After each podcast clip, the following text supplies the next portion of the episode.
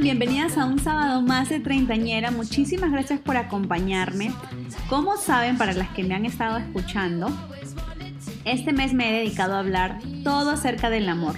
Del amor entre amigos, del amor romántico, del amor al perreo. Pero hoy lo he guardado especialmente para hablar del amor más importante que una treintañera y cualquier mujer debe tener. Y es el amor propio. Y es un amor que a veces nos olvidamos un poquito y lo ponemos tal vez en un segundo plano. Así que para eso hoy he traído a Guadalupe González. Ella es una coach de amor propio y de relaciones para que nos hable un poquito más acerca de su experiencia y nos ayude a resolver algunas dudas que tenemos. Guadalupe, ¿cómo estás? Hola Cristina, hola a todas las chicas, a las treintañeras, ¿cómo están? Un gusto estar con ustedes, poder compartir este tema tan lindo que es el amor propio. Guadalupe, antes de empezar me gustaría que primero nos cuentes un poquito acerca de ti, acerca de qué fue lo que te llevó a estudiar eh, para certificarte como una coach de amor propio y también cuál es la diferencia entre una coach y una psicóloga.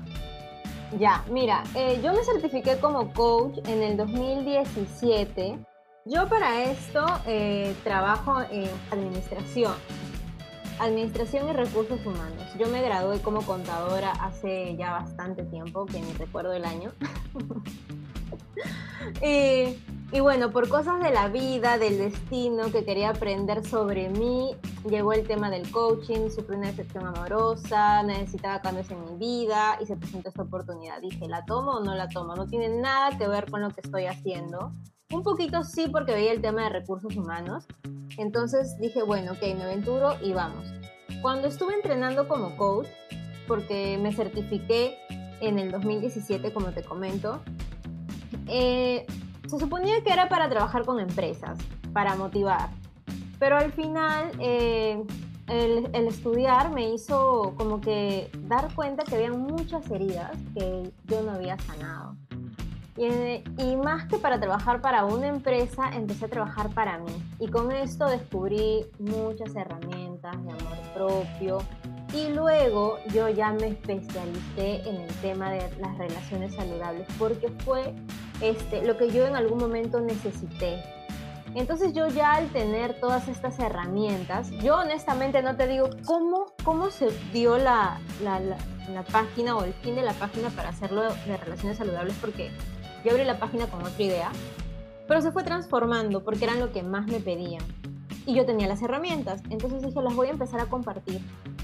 Empecé a compartir todo lo que sabía y luego empezaron a, decirme, ¿por qué no haces talleres de amor propio? Yo me moría, siempre los quise hacer realmente, pero me moría de miedo. Y yo decía, no, porque ni siquiera me gusta mm. exponer. Yo que voy a estar ahí dirigiendo a personas, qué vergüenza. Pero dije, que vamos a romper eso vamos a, trascender ese miedo y lo intento, no, no creo que pase nada malo. Y hasta el día de hoy he dictado más de 30 talleres, ya online también los he dictado. Y luego vinieron las sesiones individuales.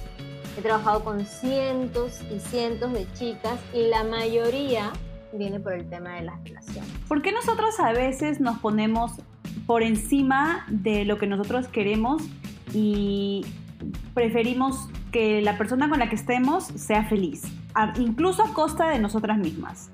Porque creemos que lo hacemos inconscientemente porque creemos que al hacerlo nosotros la pareja nos va a dar lo mismo. Y muchas veces no es así.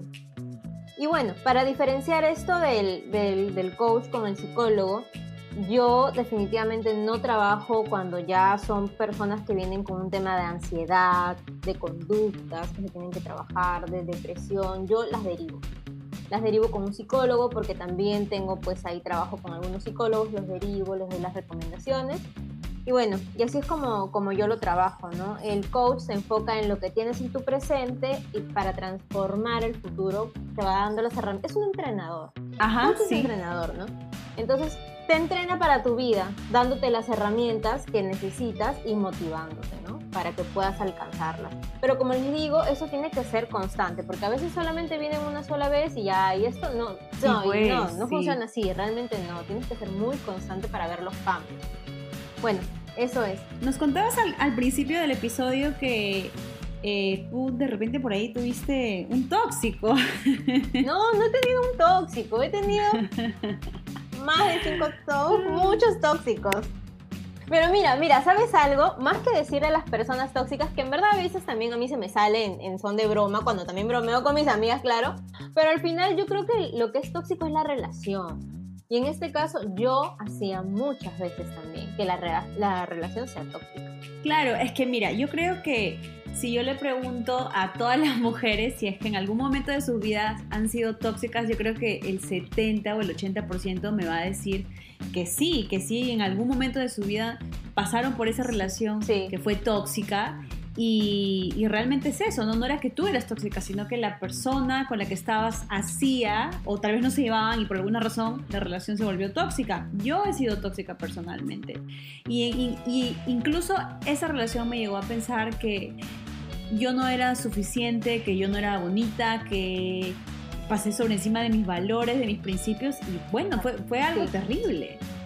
Es cierto, y ahí es donde nosotros tenemos la elección de salir de esa toxicidad, pero a veces nos queremos quedar porque ya viene un tema de apegos, miedos, inseguridades, vacíos que queremos llenar pues con la pareja, ¿no? Y ahí es donde nos perdemos también, que muchas veces también me ha pasado. Me he perdido y lo he dado todo por otra persona y pues no, la decepción llegó. Y, y bueno, hablando de, de cuando lo entregamos todo y cuando nos olvidamos un poquito acerca de nosotras en una relación, ¿por qué es tan difícil aceptarnos a nosotras? ¿Y, qué tan cierta es la frase de que primero tienes que amarte a ti misma antes de amar a otra persona? Eso es totalmente cierto. Es que nosotros damos lo que tenemos. Si yo no me amo mm, primero, no te puedo dar amor realmente. Te voy a dar otras cosas que vienen a ser necesidad, miedos, carencias. Pero no es amor y lo confundimos. Ahora, ¿por qué eh, no nos ponemos a nosotros primero o por qué nos cuesta tanto amarnos? Es porque no nos han enseñado. En verdad no nos enseñan, porque también nuestros padres y la misma sociedad no nos enseña a amarnos. A veces vienen pues estos juicios, ¿no? Que vienen de la propia familia.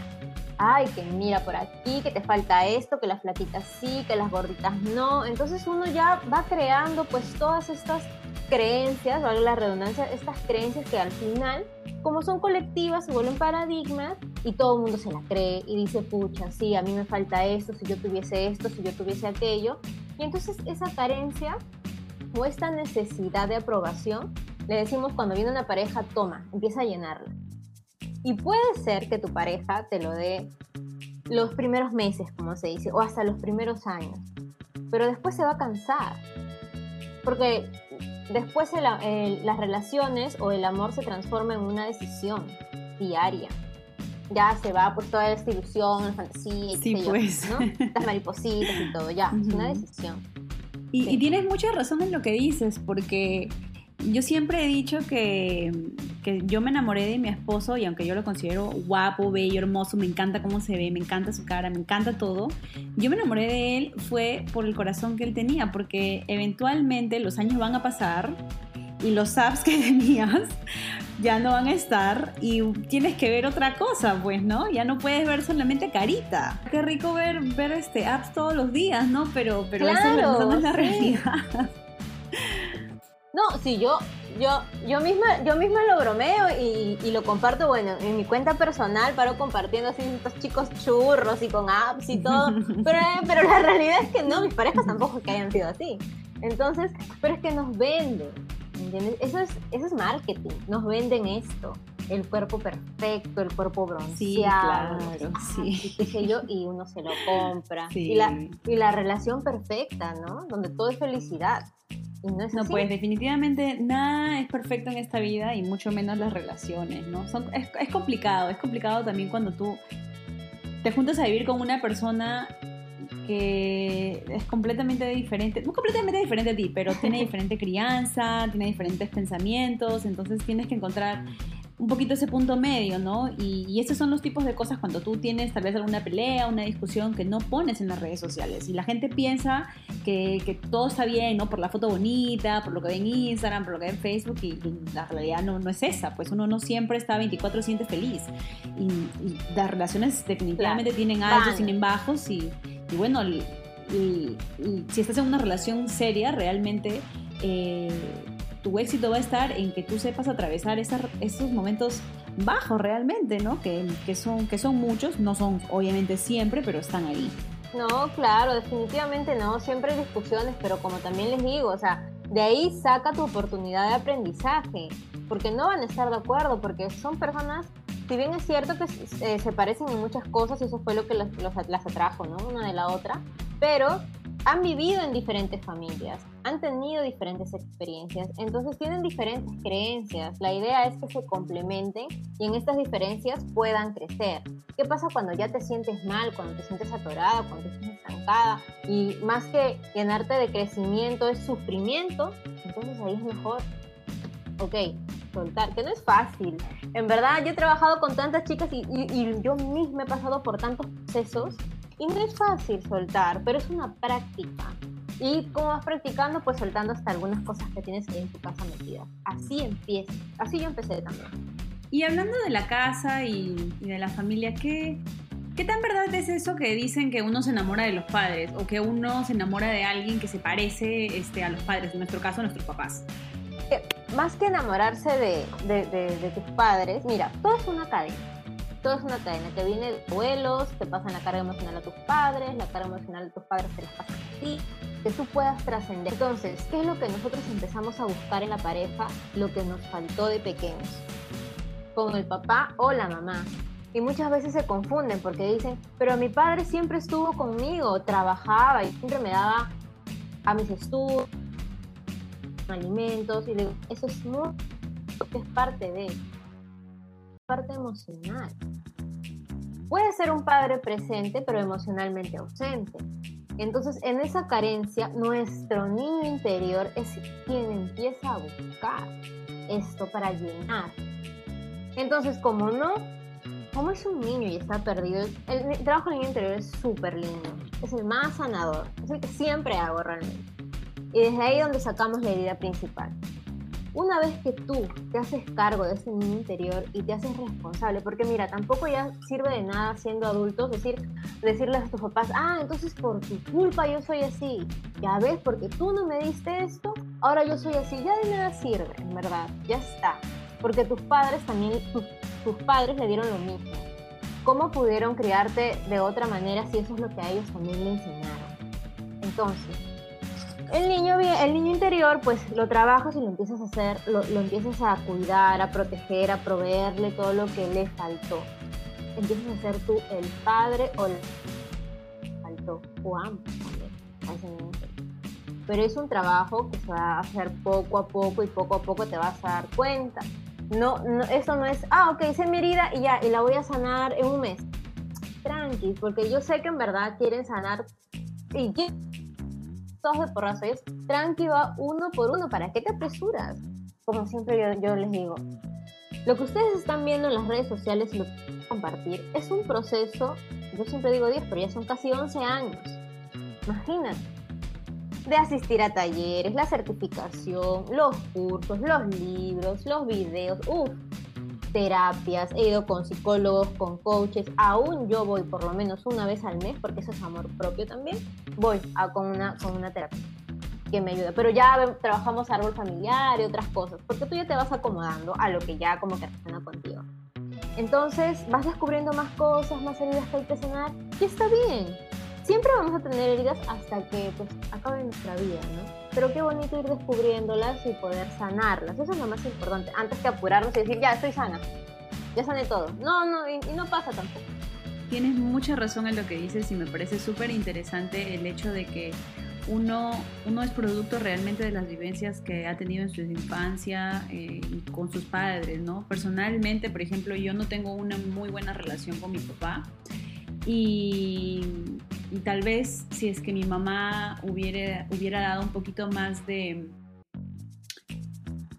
de importancia a la salud mental, de importancia a las terapias. Y bueno, tampoco no sabía, pues, ¿no? Tal vez dentro de la ignorancia de esa época, ¿no? Porque nosotros ahora con las redes sociales ya sabemos muchísimo más acerca de la importancia de, mantener la mente sana, ¿no? Así como nosotros nos golpeamos y vamos al doctor y, le preguntamos, mira, me golpeé el cuerpo, también tenemos que darle definitivamente... Eh, un mantenimiento a la mente, ¿no? Claro, y, sí. y sí, definitivamente creo que si hubiese pasado en su momento por, por, un, por un proceso de, de, ir al psicólogo, de ir a terapias, me hubiera ayudado un montón, pero definitivamente es algo que yo personalmente lo tengo que hacer y bueno, ya después de aquí vamos a salir y te voy a hablar porque sí, definitivamente tengo, tengo que hacerlo y es algo importante. Y mira, ¿y sabes cómo sanamos siendo conscientes? Nosotros actuamos casi el 97% desde el inconsciente, ¿te imaginas? ¿Te imaginas que si poco a poco podemos hacer consciente este inconsciente, cuántas cosas cambiarían dentro de nosotros y se vería afuera? Porque todo lo que tú ves afuera es un reflejo de lo que está dentro, definitivamente. Y tanto es así que yo por experiencia propia te digo, mi papá, yo tuve una relación con mi papá desde que yo ya hablaba, hablaba con él por teléfono, pero fue a distancia. Siempre. Lo conocí cuando yo tenía creo que 17 años más o menos, personalmente. Y después lo habré visto unas 6 veces, 7 veces. Pero de ahí se perdió la comunicación cuando fui adolescente. Esporádicamente hablo con él, pero mira cómo es que, que atraje una pareja igual o una relación igual, igual a la que tuve con mi papá una persona a distancia. Esa es la que yo quería porque yo en mi inconsciente creía que eso era lo que yo me merecía, porque eso es lo que yo aprendí de pequeña, hasta que lo pude Y Guadalupe, ¿por qué es tan importante que las treintañeras aprendamos acerca del amor propio, que, que, nos amemos a nosotras mismas? Bueno, a cualquier edad, ¿no? Realmente, pero ¿por qué ahora? Mira, yo creo que esto del amor propio deberíamos aprender nos deberían enseñar nuestros padres desde desde que estamos en el vientre de nuestra madre, porque todo lo sentimos, todo lo percibimos y todo lo escuchamos. Solo que cuando ya llegan los 30, hay un tema con esa edad. Es como que ya 30, realizada, casada. Yo, yo lo pensaba, casada, por lo menos de novia, porque a los 33 yo ya tenía que estar planificando a mi hijo, si no ya, no, ya lo tenía, ¿no? Ahí, porque si no, ¿qué iba a decir la sociedad de mí? No iba a poder realizarme como mujer, porque esa era creencia. Porque no veía más allá. Decía, porque es lo que aprendí también, ¿no? Los 30, casi todas mis tías se casaron súper jóvenes, a los 30 ya tenían como dos hijos, tres hijos. Mi mamá a, los a mi edad ya me tenía. Yo solo tengo mi perrita, imagínate, la gente con mi perrita. Entonces, es como, ¿sabes qué? nos vemos o el ego nos hace ver a los 30 de una forma tan trágica que es como que nos proyectamos así. Pero cuando tú realmente vives tu presente dices, pucha, tengo 30, pero como te decía al principio, no solamente un número, ni siquiera lo siento, siento mejor porque soy súper independiente, he trabajado en mi amor propio, que igual, o sea, el que haya trabajado en el amor propio no quiere decir que, que nunca llore o que nunca me sienta mal, que por una u otra cosa a veces sienta también estos apegos, pero ya aprendí a darle esta, este cariño, lo que necesita a mi interior. Eso es básico. Cuando yo me siento mal o siento que todavía falta algo, hay una me, abrazo, me doy consuelo, yo me digo todo va a estar bien, todo va a estar bien. Bueno, esta semana yo abrí micrófono para todas las chicas que me siguen en Instagram acerca de cuáles serían sus preguntas eh, para ti como coach y también cuáles han sido algunas experiencias que las han marcado en su amor propio. Así que te voy a compartir algunas de estas situaciones, estas experiencias y pues me dejas saber cuál es tu opinión. La primera es, quiero vivir independientemente, pero me es difícil cortar el cordón umbilical con mis padres. Ellos dependen de mí económicamente y financieramente. ¿Cómo puedo hacer para ser independiente sin dañarlos? Ah, wow, ese es un, tema, pero hasta creo que para, para otro episodio. En realidad, primero esta palabra, es que es difícil. Tú ya le pusiste el límite y de ahí no vas a querer salir porque ya tú misma con es difícil le pusiste un límite. Puedes decir, ok, parece difícil, pero puedo encontrar otras soluciones. Y otra cosa también es que mm, de repente para algunas de tus chicas que, que pues em, no han trabajado esta parte puede sonar un poco egoísta, ¿sí? Pero eh, nosotros no tenemos por qué hacernos responsables de nuestros padres. Es porque estamos, em, estamos desordenando el árbol. En lugar de que nuestros padres, porque nuestros padres son los que nos proveen, se hagan cargo de nosotros, así ya seamos, no sé, adultos. Claro que no nos van a estar manteniendo y esas cosas tampoco, pues ya no, no hay que pasarnos. Pero em, ya tus padres también vivieron y por eso han tenido que también ellos ver la forma. Ahora, no sé, si quieres ser independiente y si quieres seguir ayudando a tus padres, entonces em, buscarte un trabajo donde puedan pagarte más. Porque si no, ¿cómo? ¿Me entiendes? Pero si tú desde un momento pones el límite y dices, ok, yo no me voy a hacer cargo de esto. Mira, yo no sé, pero yo siempre he sido bien rebelde. Yo soy hija única.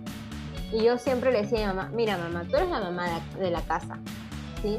Y tú eres la que tiene que proveer. Yo Así yo le decía, y yo era adolescente, ¿ah? Yo, yo tenía que, o sea, ya tenía 19, trabajaba, pero mi, mi sueldo, pucha, no alcanzaba ni para, no sé, un mes. De verdad, no, trabajaba en uno de esos fast food que más lo que te explotan que lo que te pagan. Que ya sabemos cuáles son, que ya sabemos cuáles son, pero no vamos a decir no, el nombre. No, no quiero decir, sí, sí. Entonces, lo que me alcanzaba era como que para algunos gustitos que yo tenía, entonces decía, Ma, tú tienes que ver la forma, le decía. No, ahora ya, pues que ya tengo un trabajo estable, trabajos, entonces ya yo puedo darle ciertos gustos a mi mamá, pero tampoco me hago responsable, ¿no? Siempre mi mamá sabe, aparte que mi mamá también trabaja, ¿no?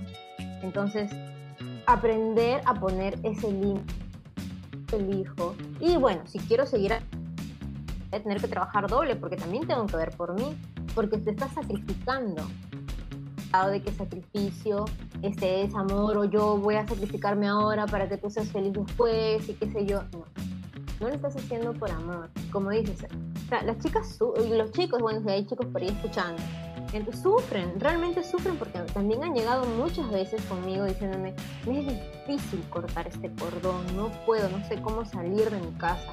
Empieza poco a poco, tampoco te digo, ay, que te vayas al supermercado, puedes buscar unos roomies, qué sé yo buscar una forma de poder independizarte. Sí, y, independizarte realmente te ayuda muchísimo a crecer como persona, ¿no? Entonces, eh, si es que hay alguna manera de que, de que ustedes chicas lo puedan hacer, considérenlo. Sé que a veces es difícil porque como dice esa treintañera, eh, los papás dependen de uno, también tiene mucho que ver la sociedad todavía en la que vivimos. Eh, y sí, pues, ¿no? Entonces hay que armarse un poquito a veces de valor. Otra de las experiencias que una de las chicas nos comentaba es la siguiente. Mi flaco hablaba con otra chica por chat en tono elevado. Yo lo perdoné y regresé a buscarlo. ¿Pierde uno su amor propio cuando perdona una infidelidad? Y, se parece a lo que yo pasé. Yo me acuerdo que descubrí que uno de mis ex eh, tenía conversaciones pues así, ¿no? O sea, estaba conmigo y le decía te extraño, quiero verte y yo decía, qué linda yo estaba a punto del colapso ya y le terminé, pero esa terminada me duró una semana. Regresé con él de inmediato porque me pidió perdón, me cuando uno cree que lloran, ya pues te aman, ¿no? Entonces regresé con él, e igual. Ahora, lo que yo recomiendo es que si quieren intentarlo, eh, recuerden que es un vaso que se rompió y que has pegado las piezas, no va a quedar igual que lo puedes trabajar, sí, pueden ir a terapia de pareja y todo, sí, se puede hacer y poner de su parte y pues no es borrón y cuenta nueva, o sea, trabajamos en lo que nos pasó, ya, ok, empezar a superarlo, ¿no? No es que lo voy a olvidar, pero empezamos a trabajarlo juntos. Es que olvidarlo no se puede y definitivamente perdonar cuesta. Em, eso no pasa si no se perdona de corazón. Tranca, en verdad, que, que, que lo hagas por amor propio. Es que como tú dices, uno tiene que perdonar de corazón, pero la otra persona también tiene que estar arrepentido de corazón, porque este es un camino de doble vía. La, sin sacrificio, sin sacrificio y sin expectativas. Ahí funciona muchas, eh, esto funciona mucho de, ok, si yo lo hago es porque yo también quiero, no porque tú me lo estás pidiendo. Porque eso no va a ser cambio. Va a durar un par de meses y luego va a volver a lo mismo y vas a decir, pero me dijiste que ibas a cambiar y no lo estás haciendo. Aquí te va otra de las experiencias, otra de las experiencias eh, de las treintañeras. Mi esposo me dejó con una bebé de siete meses y pensé que yo no valía nada. ¿Cómo puede superar uno el abandono? Trabajando en uno mismo, realmente. Porque si ha habido es porque tú mismo te has abandonado en algún aspecto de tu vida. No siempre es por el tema de, ok, eh, yo me También puede pasar que te abandonaste por estar muy pendiente o como hablamos al principio de la pareja, ¿no? Si ya tienes un, un bebé, pues ya está el bebé, ¿no? Y lo importante es que empieces a trabajar en ti para que pues puedas también tener una crianza consciente. Es importante, padres conscientes crían hijos conscientes. Entonces, bueno, y ya, pues acuerdos, ¿no? Yo sé que a veces es complicado porque no, no quieres ver a la pareja, pero ya hay un vínculo que es el bebé. No necesariamente porque que ya no sean pareja quiere decir que se tengan que ver. Con padres sí, pero la relación de pareja es muy diferente. Hasta a veces ha pasado que como no pueden ver a esta persona porque aún no lo superan, pues el niño sí necesita de sus padres, como ya hemos hablado desde el principio, su padre de la madre emocional. Así no son, padres adoptivos, es, ahí está, hay una figura. claro. Protegido, claro. ¿sí? Entonces no necesitas que sean tampoco exactamente tus padres biológicos, pero sí se necesita, sí, una figura. trabajar, trabajar en uno para ver por, en qué parte nos falta. Qué importante también lo que dices, ¿no? Uno se ha abandonado y no necesariamente está, o sea, yo que lo pienso ahorita y digo, wow, ¿en qué, o sea, ¿cuántas veces me he abandonado? No, y no, y no a, eso no te refieres solamente a lo físico, sino que literalmente te refieres como que a dejarte de lado, o sea, poner pausa a tu vida. Cuando dices sí y cuando quieres realmente decir no. Sí, pues. Porque el mensaje te lo mandas a ti. Claro. Estás diciendo sí sin querer, entonces dices no, inconscientemente, así estoy en un momento de iluminación total. Otra más que me pareció súper, súper, súper importante, eh, porque nunca la había contemplado, eh, que tiene que ver con el amor propio, realmente son las situaciones en el trabajo. Y una de las preguntas es, mi jefe me humillaba y ahora no quiero volver a trabajar. Otra es, perdí mi trabajo y llegué a pensar que no valía nada.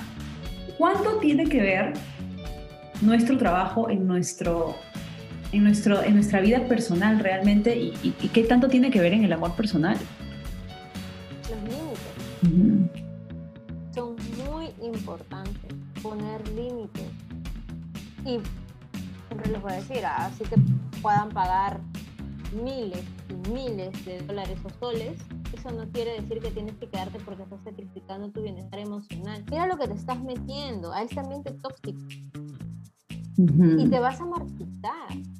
Sí. Te marchitas porque eres como una plantita. O sea, ¿qué haces con una persona que te está humillando? ¿Por qué te crees merecedora de tanta humillación? Humillación, ¿De dónde claro. has aprendido que el amor es humillación? Porque eso lo hemos aprendido y vamos por el mundo con esta inconsciencia de haciendo estas cosas porque lo hacemos por amor y está bien, porque claro, claro, claro. Y lo vas a seguir haciendo, te vas a seguir sacrificando, vas a seguir permitiendo humillaciones, hasta que digas, ok, no, no más. Eso no es. Y sobre todo en el trabajo, no hay que poner los límites, porque a mí, por ejemplo, también me dijeron, porque yo viajo un montón, ¿ya? Entonces, a mí me dijeron, ¿y cómo lograste ese trabajo? ¡Wow! Que no sé qué, yo hago teletrabajo hace como cinco años. Pero ¿cómo? Porque aprendí a poner mis límites. Y también como que me arriesgué. Porque me acuerdo que le dije a mi jefe, yo quiero viajar. Entonces yo quiero saber si puedo tener un contrato de teletrabajo. Que me dio miedo pedírselo, me dio miedo. Pero me dijo, no, que no se puede, que no sé qué, entonces que no transformamos así. Deme la oportunidad, porque mi contrato ya está a punto de terminar. Y si no me da la oportunidad, voy a tener que irme. Obviamente, ¿por dónde está Dios? Realmente me gusta la empresa. Necesito el trabajo. Sí, Pero al final dijo, ok, te vamos a dar un chance. Pero si no funciona, obviamente no. Y yo le dije, ya, déme ese chance. Pero sí, porque hablé, porque me expresé, le dije con miedo y todo, lo intenté, lo hice, funcionó, imagínate. Y ahora, bueno, la cuarentena para mí, como que igual he trabajado como siempre. Pero eso me ha permitido poder viajar por tantas partes. Qué importante que, exacto, decirlo, ¿no? Porque a veces nos quedamos con el miedo que, Y bueno, en este caso para el trabajo, porque tienes el temor que tal vez te choteen y que te digan, no, mamita, lo siento, pero las cosas son así y si tú no te acoplas a esto o a este ritmo de trabajo o a esta cantidad de trabajo que yo te estoy dando, pues lo siento. Pero uno, o sea, uno no debe de vivir para trabajar. Si uno debe trabajar para vivir. O sea, eso es exacto. Y para vivir bien bien emocionalmente, bien económicamente, o sea, tu trabajo tiene que ser bien retribuido. Yo siempre lo he dicho y, lo, y me ha costado años, como las chicas saben, yo estoy en el, en el campo de, de las agencias de la publicidad y las relaciones públicas desde hace nueve años y cuando recién comenzaba, este, uno pues claro, tiene que pagar el derecho de piso, ¿no? Que nos han enseñado otra vez, que nos han enseñado a pagar el derecho. Tenemos que ahí sacrificarnos. Claro, claro, nos han enseñado, como dices tú, eh, que tenemos que pagar el derecho de piso. Pero luego me he dado cuenta, con el pasar de los años, que así como mi trabajo me remunera de una buena manera, yo también con mi trabajo pago esa remuneración. Y eso, o sea, es, es un trabajo aquí de mutuo acuerdo. O sea, y si en algún momento yo no me siento bien remunerada o que no me siento bien, tal vez en el trato, tiene que haber un stop. Porque aquí ellos me necesitan y yo los necesito a ellos. Tienes que saber lo que vales. Claro. Lo que te mereces. Eso es muy importante. Claro. Es muy importante que primero tu estima, la confianza que tengas en ti misma, trabajarlo, ¿ah? porque a veces uno no que sepamos cómo funciona pero trabajar en tu confianza y trabajar pues mostrarte segura, ¿no? Claro. Tú vas como que, como que y, la, la, postura, la manera en cómo te muestras también es importante. Sí. Es como, créetela. ¿Por qué no te la crees? ¿Dónde la crees? Nadie te va a creer. Claro. Ay, chicas, por favor, escuchen, anoten, agarren sus agendas y anoten esto bien importante. Créetela. Créetela, porque si tú no te la crees, nadie se la va a creer por ti. Y, repite siempre, me lo merezco. ¿Por qué? Porque me lo merezco. Eso es muy importante. La última experiencia, hablando de los tóxicos. Cuando vuelvo a hablarle a un tóxico, siento que pierdo mi dignidad. Cuando me dejan en visto, siento que pierdo mi dignidad. ¿Qué hago para no recaer? ¿Qué hacen? Me ha pasado a mí también, que estás, que quieres llamar la atención de alguien y le envías un mensajito, la persona te deja en check, check, y no, o no te responde hasta el siguiente día. O sea, eso ya es suficientemente como para que tú te des cuenta que el tipo no está interesado en ti, pero uno recae y vuelve a intentar otra vez. ¿Por qué? ¿Qué tenemos que hacer para evitar esto, por favor? Descífranos fuerza de voluntad, ver qué ganas y qué pierdes. La otra vez trabajé eso de ganancias y pérdidas. Me decían, yo gano esto, esto, esto. Y al final todo lo que me dijo que ganaba en realidad era una pérdida. Entonces, identificar que realmente como no lo tenemos mapeado, hay que mapear nuestras relaciones. Y tampoco te digo que hay que lo escribas y lo tengas en un papel y que no sé qué. Al menos sepas lo que, tú quieres. Realmente mm. eso, es lo que ¿Quieres alguien que te pare dejando el mismo? Eso es lo, así quieres tener tu vida. No. Sabes, ten tu lista. Ten tu lista de lo que quieres, lo que puedes negociar y lo que no puedes negociar en una relación. Porque es lo mismo cuando vas al supermercado. Vas con tu lista, traes lo necesario y tal vez una que otra cosita. Pero si no tienes esta lista, vas al supermercado, te traes medio supermercado y las frutas se pudren ahí, cosas que compraste que ni siquiera vas a usar nunca. Entonces, ¿cuál es para una relación y para todo, ¿sí? para el trabajo, el trabajo que quieres, la vida que quieres, eh, la pareja que quieres y lo que te haga sentir bien a ti, que no necesariamente se tiene que adecuar a lo que a mí me haga sentir bien. Sí, porque también como nos paramos comparando, ay, es que ella tiene esto y tiene el otro y yo no, pero es que ella lo quiso, de repente a ti no te funciona eso, de repente si lo tienes ni siquiera te funciona, solamente lo, lo quieres porque tú ves a esa persona que es feliz y lo que tú quieres es la felicidad. Claro, tú envidias la felicidad. La felicidad. Y tú tampoco sabes si realmente es feliz. Porque acuérdate que, en, por ejemplo, en las historias, ¿qué se comparte? 15 segundos. A lo mucho que podrás, a lo mucho que podrás compartir 30 minutos. Pero más no, porque imagínate, tus historias se llenan de todo lo que estás haciendo todo el día. Y como, decimos, como dijimos al principio, ¿no? O sea, compartimos casi siempre las cosas bonitas que nos pasan, o las fotitos bonitas, o le ponemos retoque, qué sé yo. Pero no, no es la realidad. La realidad es que todos tenemos cargas emocionales, todos tenemos problemas, no siempre, eh, constantemente, pero ¿cuál es la diferencia? Que hay personas que se hunden en esto porque se quedan atascados en la queja y hay otras que con estos problemas, que todos tenemos problemas, sacamos una oportunidad de aprendizaje y lo trabajan, claro. Exacto. Y que nos duele, nos duele, y que lloramos, lloramos, y que renegamos, pataleamos, y nos fastidia, lo hacemos. Yo lo hago cuando tengo reuniones con gerentes. que me estresan. Pero digo, respiro, respiro. Me quiero, me quiero. sí, me quiero. No, soy yo, no son ellos, soy yo, no son ellos.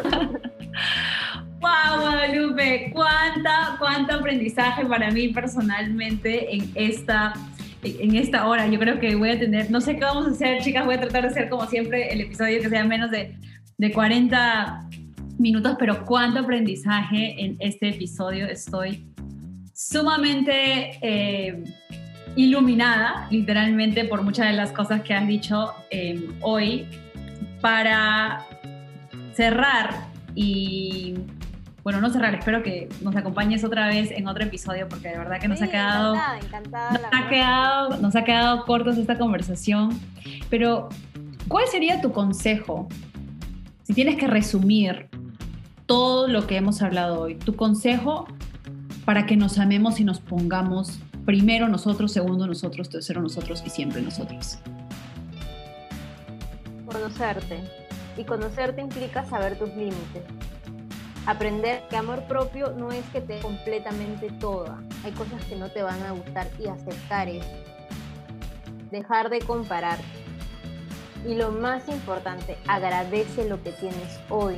Porque si no agradeces lo que tienes hoy, olvídate que el te va a mandar otra cosa. Agradece. El agradecimiento es mágico. Agradece, llora si tienes que llorar, pataleas si tienes que patalear, reniegas si tienes que renegar. Acepta tus emociones, porque todas son importantes. La felicidad, la tristeza, la ternura, la rabia, pero todas son importantes. No, las invalides y sobre todo créete y repítete siempre porque me lo merezco. Me, me merezco lo mejor de este mundo. Y lo mejor de este mundo me lo merezco y voy a tener. Oh my gosh, gracias, gracias, gracias, gracias infinitas Guadalupe por esta clase magistral para mí del amor propio. Estoy muy segura que las chicas que nos están escuchando eh, van a aprender acerca de lo, que, lo que has hablado. Para las que están interesadas en contactarte, ¿dónde te encuentran? En mi página de Instagram, Guadalupe Coach, mi página de Facebook, Guadalupe Coach también. Igual, todo junto. Ahí me pueden encontrar, estoy compartiendo tips. Tengo mi masterclass, que la hizo cada dos meses. Eh, ahí compartimos pues historias, comparto testimonios. Ahí hacemos todo un interior y voy a estar tagueándola eh, en los stories y en los posts de esta semana porque hay, no sé, me va a faltar yo creo que un momento para, para, para hablar y postear y o sea, pasarles a ustedes tanto de lo que he aprendido hoy. Muchísimas, muchísimas gracias de verdad una vez más por tu tiempo. Gracias chicas por estar conectadas. Em, les quiero comentar que estoy por, cerrar temporada. Este es el penúltimo episodio de la primera temporada de Treintañeras, eh, así que por favor no se lo pierdan. Y si no están al día en los episodios, vayan ya, ya sabes que estamos en todas las plataformas disponibles en donde ustedes quieran escuchar sus podcasts preferidos, así que ahí estoy. Y ya saben, cualquier duda que tengan, por ahí me pueden escribir a los DMs en Instagram. Y si tienen alguna pregunta para Guadalupe, por favor, contáctenla. Personalmente lo voy a hacer. lo prometo. Me encanta responder y saber todo lo que están pasando y poder ayudarnos. Muchísimas gracias, Cristina. Me encantó esta vibra de verdad que hay. Y como te digo, para cualquier episodio de algún tema, yo encantada de poder colaborar contigo. Ahí te voy a escribir. Gracias, chicas. Un besote. Adiós. Un besote a todas.